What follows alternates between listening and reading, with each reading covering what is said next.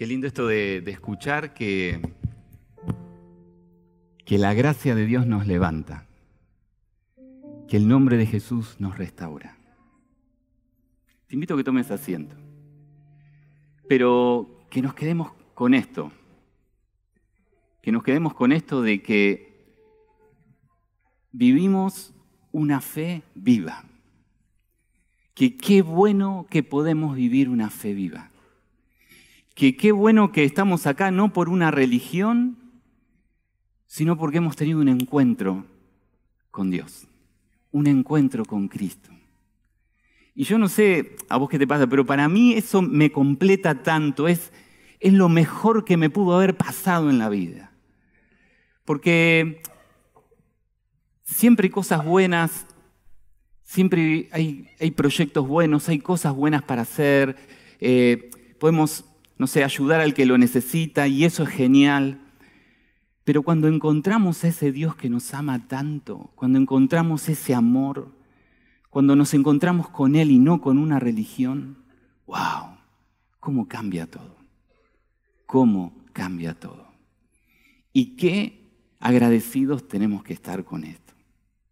Por eso, en esta mañana nos gustaría crecer en esto y avanzar un poquito más. Bueno, estamos acá todos juntos para crecer en nuestra fe, ¿no? Para avanzar en esta fe en Cristo que tenemos, que nos cambió la vida, Jesús, ¿no? Y hay un versículo que es Isaías 43, 19, que está en la Biblia, que estuvimos viendo últimamente y dice, yo voy a hacer algo nuevo y ya he empezado a hacerlo. Estoy abriendo un camino en el desierto y haré brotar ríos en la tierra seca. Yo, dice Dios, voy a hacer algo nuevo y ya he empezado a hacerlo. Qué tremendo esto de la fe, ¿no? De creer una palabra que Dios trae a tu vida. Y Él está haciendo algo nuevo. Y cuando estuvimos juntos la última vez, eh, es la segunda vez que predicamos juntos, acá. Hemos predicado en lugares así, en obras misioneras chiquititas juntos, pero bueno. Eh, la otra vez que estuvimos juntos predicando hablamos de los escenarios que Dios tiene preparados para estos cambios que Él está haciendo, ¿no? Para este camino nuevo que Él está haciendo. Está haciendo, creando escenarios diferentes, donde todo está perfectamente armado. Y Él te va a ayudar a estar en ese escenario. Pero Él también está generando atmósferas. Siempre hablamos de atmósferas y decimos, hay una atmósfera de fe acá. Eh, muchas veces decimos esa palabra y hoy queremos profundizar en esto que Dios está creando, que es generando atmósferas de fe en Cristo. Y el título del mensaje de hoy es ese precisamente, la atmósfera que crea Dios. Pero ¿qué es una atmósfera? Cuando uno dice una atmósfera se les puede venir a la cabeza un montón de cosas. Y sobre todo a los chicos allá seguramente hidrósfera, estratosfera y todas las capas de la... Y todos los grandes también que recordamos esa época que estudiamos la atmósfera. La atmósfera es, a ver, la eh, fotito. Ese es un, ah. auto que está obstruyendo estacionamiento. Eso no es una atmósfera. Si alguno es, dueño de este, este auto, por favor, gracias. Bueno, la atmósfera es la capa que recubre la Tierra de aire. Qué lindo, esa es la luna. Sí, sería como visto de la Tierra, el aire que recubre la Tierra. Y la, foto siguiente, si es que hay, sí. Ven cómo se ve el aire desde arriba. Mm. La atmósfera es una composición química definida. Tiene gases definidos y a mí me apasiona hablar de, de esto porque Dios es perfecto y le puso un montón de nitrógeno, como 70 y pico por ciento, 78 por ciento, oxígeno 21 por ciento y un poquito de gases, eh, argón y otras cosas más. Anoten por si después nos toma prueba la profe. No, no, pero lo que es tremendo es que uno dice, ay, estoy respirando oxígeno. No, estás, la verdad que el aire tiene otra composición, tiene nitrógeno un montón.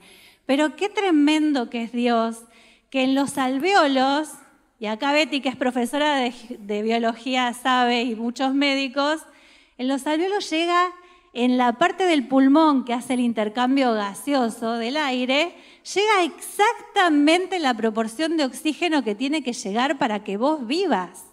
Es tremendo lo perfectamente armado que está eh, el aire y todo lo que pasa cuando respiramos. ¿sí? Y eh, pero el aire hay cosas que lo cambian a veces. Yo no iba a decir esto, pero lo voy a decir. Nosotros vivimos cerca de Cresta Roja.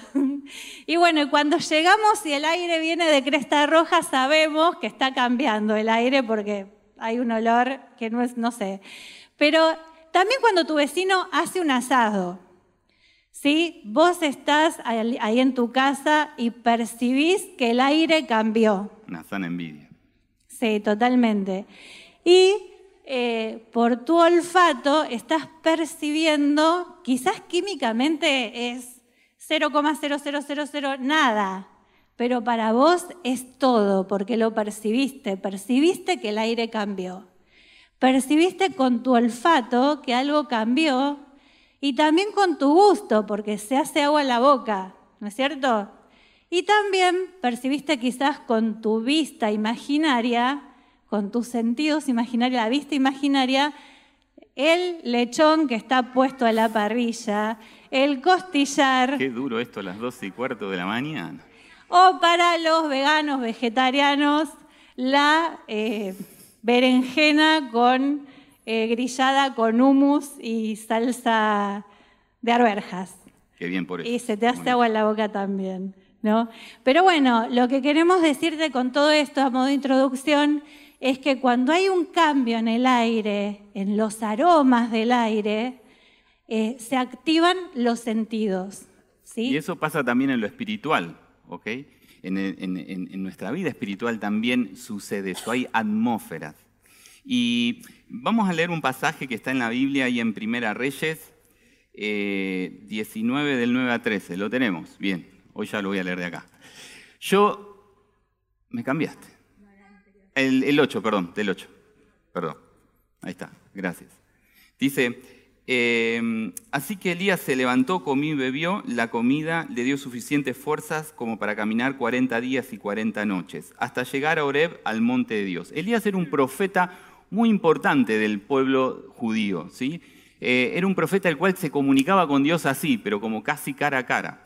Y, la Biblia nos cuenta que a través de Elías Dios hizo muchos milagros en ese pueblo para tratar de traer el corazón de ellos hacia Dios. Dios los quería bendecir, Dios quería estar en contacto con ellos, pero en ese tiempo el pueblo era como que se iba, se escapaba, ¿no? Como, bueno, cualquier coincidencia con la vida real, ¿no? Como que a veces, no, estamos distraídos, vamos por otro lado, y, Dios los llamaba la atención, pero para que vuelvan, porque Él tenía cosas buenas para su pueblo. Entonces dice que eh, Elías llegó, ¿no? donde, donde estaba, dice que Elías entró en una cueva y se quedó toda la noche. Entonces el Señor le dijo a Elías, Elías, ¿por qué estás aquí? Así hablaba. Y entonces él le contestó y, y le dijo, Señor Dios Todopoderoso, yo siempre te he servido lo mejor que he podido, pero los israelitas han roto el pacto que tenían contigo. Destruyeron tus altares y mataron a tus profetas. Yo soy el único de tus profetas que ha quedado con vida y ahora a mí también me buscan para matarme. Entonces el Señor le dijo, ve y ponte de pie delante del monte ante el Señor y yo pasaré delante de ti. Entonces la Biblia nos relata que pasó el Señor y sopló un viento tan fuerte que dice que ese viento rompió parte del monte y desprendió grandes piedras delante del Señor. Pero resulta que el Señor no estaba ahí en ese viento tan fuerte dice que después del viento hubo un terremoto, pero el Señor tampoco estaba en el terremoto. Después dice que pasó un fuego, pero el Señor tampoco estaba en el fuego. Después del fuego se escuchó un sonido muy suave, ni terremoto, ni fuego, ni viento, un sonido. Y dice que cuando Elías lo escuchó, se cubrió la cara con su manto, se asustó, se cubrió y fue y se paró, salió corriendo de vuelta de entrada a la cueva. Y una voz le dijo, Elías, ¿por qué estás aquí? Esto es un relato muy interesante, es muy conocido en la Biblia, eh, lo predicamos muchas veces, Pero lo que queríamos em, extraer de este pasaje en esta mañana y compartir con ustedes es que muchas veces cuando nosotros hablamos de cosas espirituales, muchas veces cuando nosotros queremos, buscamos o, nos imaginamos las cosas espirituales, eh, a veces nos trasladamos a imágenes así como la que vio Elías, de un fuego, de un terremoto, ¿no? de, un milagro portentoso, de una situación tremenda, de algo que nos haga temblar, de algo que nos diga, wow. Y muchas veces eso sucede si Dios así lo planifica. Pero Dios se mueve de muchas maneras. Dios a través del tiempo se mueve de distintas maneras. No hay fórmulas, no hay modelos, no hay, no hay, em, no hay recetas para seguir, para conocer a Dios y vivir lo que Él quiere para nosotros. Es una experiencia personal de cada día. Y, muchas veces como cristianos, hay veces que tenemos ese limitante personal de quedarnos con el pasado, de, quedarnos con lo que nosotros imaginamos que es esa, esa presencia de Dios, de que si no vemos cosas es porque Dios no está y si vemos cosas es porque Dios está. Y, muchas veces nos quedamos atados a cosas de atrás que, que nos nublan y no nos permiten ver lo nuevo que Dios tiene para nosotros en este tiempo. Dios tiene cosas nuevas para cada uno de los que estamos acá. Dios tiene cosas maravillosas para cada uno de los que estamos acá. Dios quiere generar una atmósfera especial a través de su presencia en donde estés, en donde estamos. Pero Él tiene su manera, su tiempo y su lugar. Entonces no pasa por lo que vemos o dejamos de ver. No pasa incluso por lo que sentimos. Vieron, algunos, algunos somos... Eh, ahí en, esa, formación de PNL, no sé si alguno lo escuchó, programación neurolingüística, ahí dicen que algunos somos más visuales, que, como que conectamos con el otro con la mirada, otros más auditivos, otros más kinestésicos que nos gusta tocar al otro. Y entonces cada uno nos conectamos de distinta manera con el otro y con lo que nos rodea. Pero Dios, Dios, Él siempre está. Por lo tanto, aunque no lo vea, Él está. Aunque no lo escuche, Él está. Aunque no lo sienta, Él está. Y esta es la invitación de esta mañana, a estar atentos, a estar atentos a esa atmósfera que Dios quiere preparar para nosotros. Lo que bien decía Gaby, que muchas veces estamos eh, quizás, no sé, es como que si yo estuviera distraídos, ¿no? Como si, bueno, estoy viendo, eh, ahora me enganché con las series finlandesas y estoy viendo eh, Borgen o algo dinamarqués y eh, mi vecino está haciendo el asado, pero yo no percibo nada porque estoy metido en otra cosa, estoy súper distraído. Entonces, en la búsqueda de Dios, en esto de capturar la presencia de Dios, como hay un, autor que habla de los captores, es como que yo también tengo que querer percibir a Dios, buscarlo, buscarlo y Él, eh, Él se deja ver, Él se deja, Él está muy, muy involucrado en mostrarse a sí mismo, en mostrar quién es Él y lo que puede hacer en tu vida pero tengo que estar eh, buscando al Señor. Señor, estás acá. Señor, ¿qué, me querés decir? Buscar en la Biblia, buscar distintos recursos, ¿no? Eh, de parte de Él y, tomar la decisión de conocerlo. Dice eh, un, un, autor que se llama James Gold en un libro que es El discernidor, que sería como el percibidor, el que discierne las cosas. Dice, yo quiero ser todo lo sensible que pueda cuando se trata de, discernir los deseos del corazón del Señor. He tenido que aprender continuamente a rendir mis antenas al Espíritu Santo que me guíe para que Dios pueda usarme de la forma que pretendía hacerlo cuando me creó. Una de las metas de mi vida es llegar a ser más sensible aún al Espíritu Santo. Quiero ser sensible a sus abrazos, a, sus impulsos, a los matices de su obra. Quiero conocer todo lo posible acerca de lo que le atrae, lo que le invita a acercarse y lo que lo disuade para no quedarse. El Espíritu Santo que nos da a conocer a Dios, Él es sensible como una paloma. Y en la Biblia Dios habla de sentidos espirituales también, como el gusto, el olfato, todo esto que estuvimos hablando. Vamos a poner eh, algunos versículos. Dice, Salmo 119, 103, dice, cuán dulces son a mi paladar tus palabras, más que miel a mi boca. Fíjate los recursos de fe que Dios te da con estos sentidos espirituales que, tenemos que activar. Dice, gustad y ved qué bueno que es Dios. Dichoso el hombre que confía en Él. Salmo 34, 8. También no solamente es gustar o saborear la presencia de Dios, sino también es oír. El Señor me ha instruido para que yo consuele a los cansados con palabras de aliento. Todas las mañanas me hace estar atento para que lo escuche. Dios te va a hacer escuchar su voz como algo adentro tuyo que lo vas a reconocer. También es olor, dice, más a Dios gracias, el cual nos lleva siempre en triunfo en Cristo Jesús y por medio de nosotros manifiesta en todo lugar el, olor de su conocimiento. Segunda Corintios 2.14. Y dice Pablo, todo, el apóstol, todo lo recibido y tengo en abundancia, estoy lleno y he recibido de Pafrodito lo que ustedes me enviaron algo que le mandaron, sacrificio aceptable de olor fragante y agradable a Dios. Te invito a que busques en la Biblia los sentidos espirituales para que se activen en nuestra vida, ¿no? Esto de, saborear a Dios, de buscarlo a Dios. Yo tengo una persona conocida que decía que tengo que aprender mucho de él, eh, y acá está mi hijo que no quiere, no me va a dejar de decir la verdad. Eh, o sea, va a afirmar lo que yo digo, es que uno se sube al auto y decirle, Señor, subí al auto conmigo.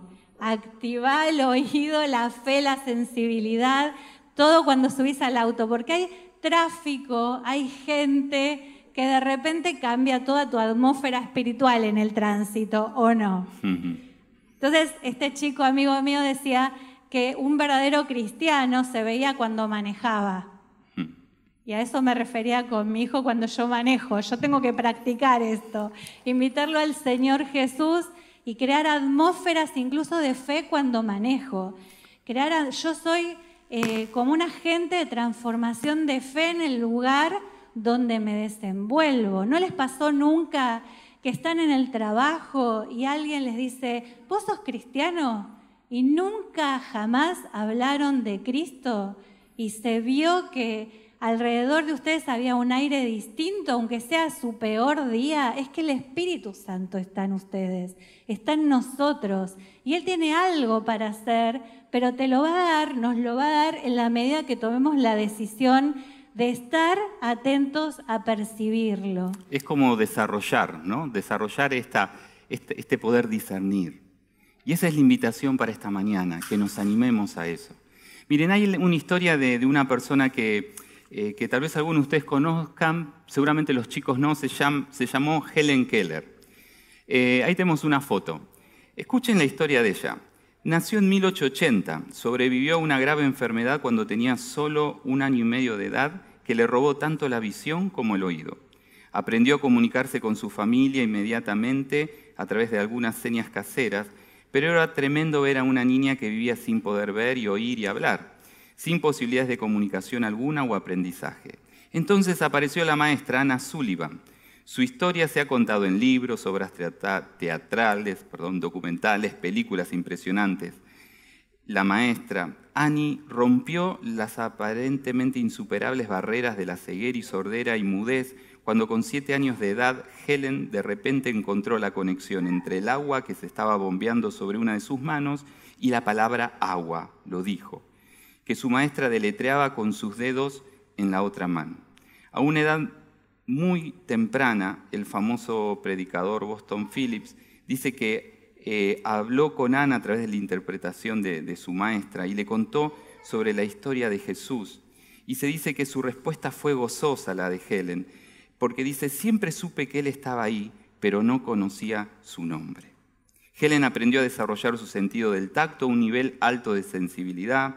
También solía normalmente acercar su rostro lo suficientemente cerca de las cosas para olerlas y probarlas, ¿no? Como no tenía unos sentidos, desarrollaba otros. Usando solo los sentidos que disponía, recogió más información sobre el mundo a su alrededor que la mayoría de nosotros con nuestros cinco sentidos. Helen Keller se convirtió en la primera persona sorda y ciega en conseguir un título universitario no tan solo aprendió a leer, escribir y hablar, sino que también se convirtió en escritora, abogada de muchas causas sociales. ¡Wow! Una persona con tantas limitaciones y pudo salir adelante. Una persona que pudo encontrar en esos sentidos, poder desarrollar eso que ella estaba necesitando para poder avanzar. No se quedó, no se limitó, no, no se quedó a lo que debería haber pasado según nuestra mente. Y escribió también algunas frases como, mientras atravieso el espacio continuo e infinito y siento el aire de cada lugar y cada instante, mi rostro solo percibe una parte pequeñísima de la atmósfera. Ella percibía. En conclusión, yo también puedo construir un mundo mejor, pues soy otra hija de Dios y como tal heredera de un fragmento de la mente que creó el mundo. Muchas personas, a pesar de poseer una visión excelente, son ciegas en sus percepciones. En estos oscuros y silenciosos años Dios ha estado utilizando mi vida para un propósito que no conozco, pero un día lo entenderé y entonces estaré satisfecha. Y dijo, las mejores y más bellas cosas del mundo no pueden verse ni tocarse, deben sentirse con el corazón. Una atmósfera espiritual es la que Dios quiere provocar alrededor nuestro. Porque Él quiere, que podamos percibir su presencia y que su amor no solo lo podamos sentir nosotros, sino la gente que nos rodea.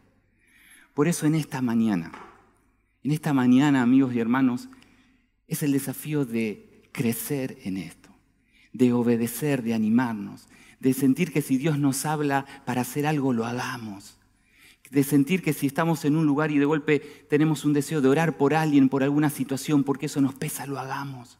Porque es Dios el que nos está empujando, es Dios el que nos está hablando, es su atmósfera la que quiere intervenir en ese lugar a través nuestro. No es locura, no es tal vez que se te cruzó un pensamiento, puede ser Dios mismo el que te está hablando, su espíritu que te está indicando, guiando. Animémonos practiquémoslo, hagámoslo. Y en esta mañana, si vos también tal vez no conozcas a Dios personalmente, si vos tal vez no, nunca percibiste esa atmósfera de Dios, si tal vez Dios para vos es algo que está en una religión o algo lejano o, algo que no entendés bien, en esta mañana Dios te invita también a que lo puedas conocer a que puedas percibir su atmósfera, su presencia, su abrazo, su amor. Esto no se trata de religión, esto se trata de una relación. Y acá no estamos por casualidad. Podemos tener muchas excusas para por qué estar acá, pero yo firmo que Dios es el que te trajo. Dios es el que nos trajo. Y nos trajo porque tenía algo para decirnos en esta mañana. Y eso que quiere decirnos es que nos ama. Es que quiere tener una relación con nosotros. Es que quiere que podamos decidir en nuestro interior, decirle, Dios te quiero conocer. Dios quiero saber quién sos. Dios no te quiero detrás de una religión, sino te quiero en mi vida vivo. Quiero que esa atmósfera tuya impacte en mi vida, en mi familia, en lo que me rodea. El domingo pasado escuchábamos que Dios tiene un propósito para nuestras vidas. Dios lo tiene. Y en esta mañana es la invitación a que le digas a Dios, quiero conocer tu propósito, Dios. Quiero conocer ese propósito que tenés para mí, como este propósito que tenía sobre una niña, Helen, imagínense, sorda, ciega, pero después de 100 años, más de 100 años, hoy estamos hablando de ella. Porque esta mujer cambió la historia. Esta mujer cambió la historia de la mano de Dios. Y es la invitación que cambiemos la historia. Es la invitación que permitamos que esa atmósfera de Dios se adueñe de nosotros, pero no solo en este lugar, sino donde vayamos, donde estemos. Yo te invito a que puedas cerrar tus ojos si querés.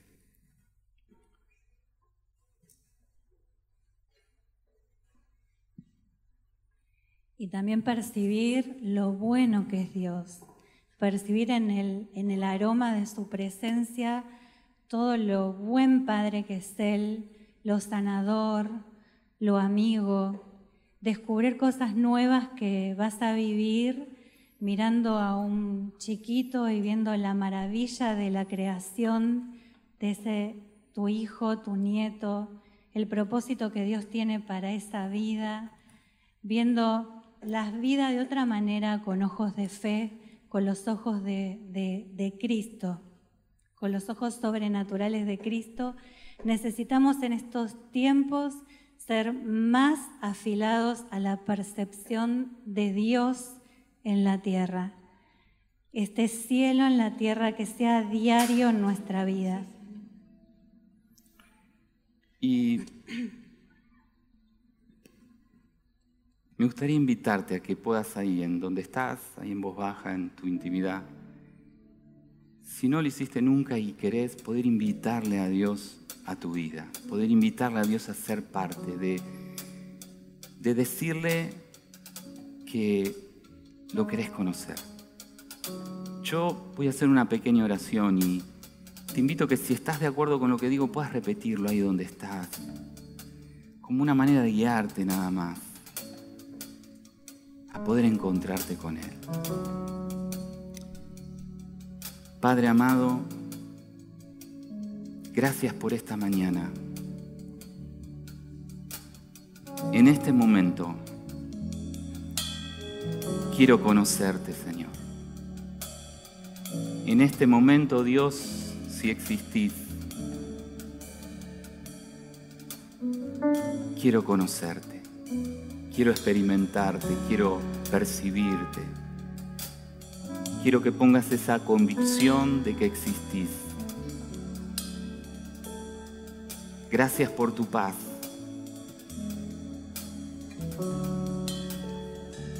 Gracias porque tus brazos están abiertos para recibirme.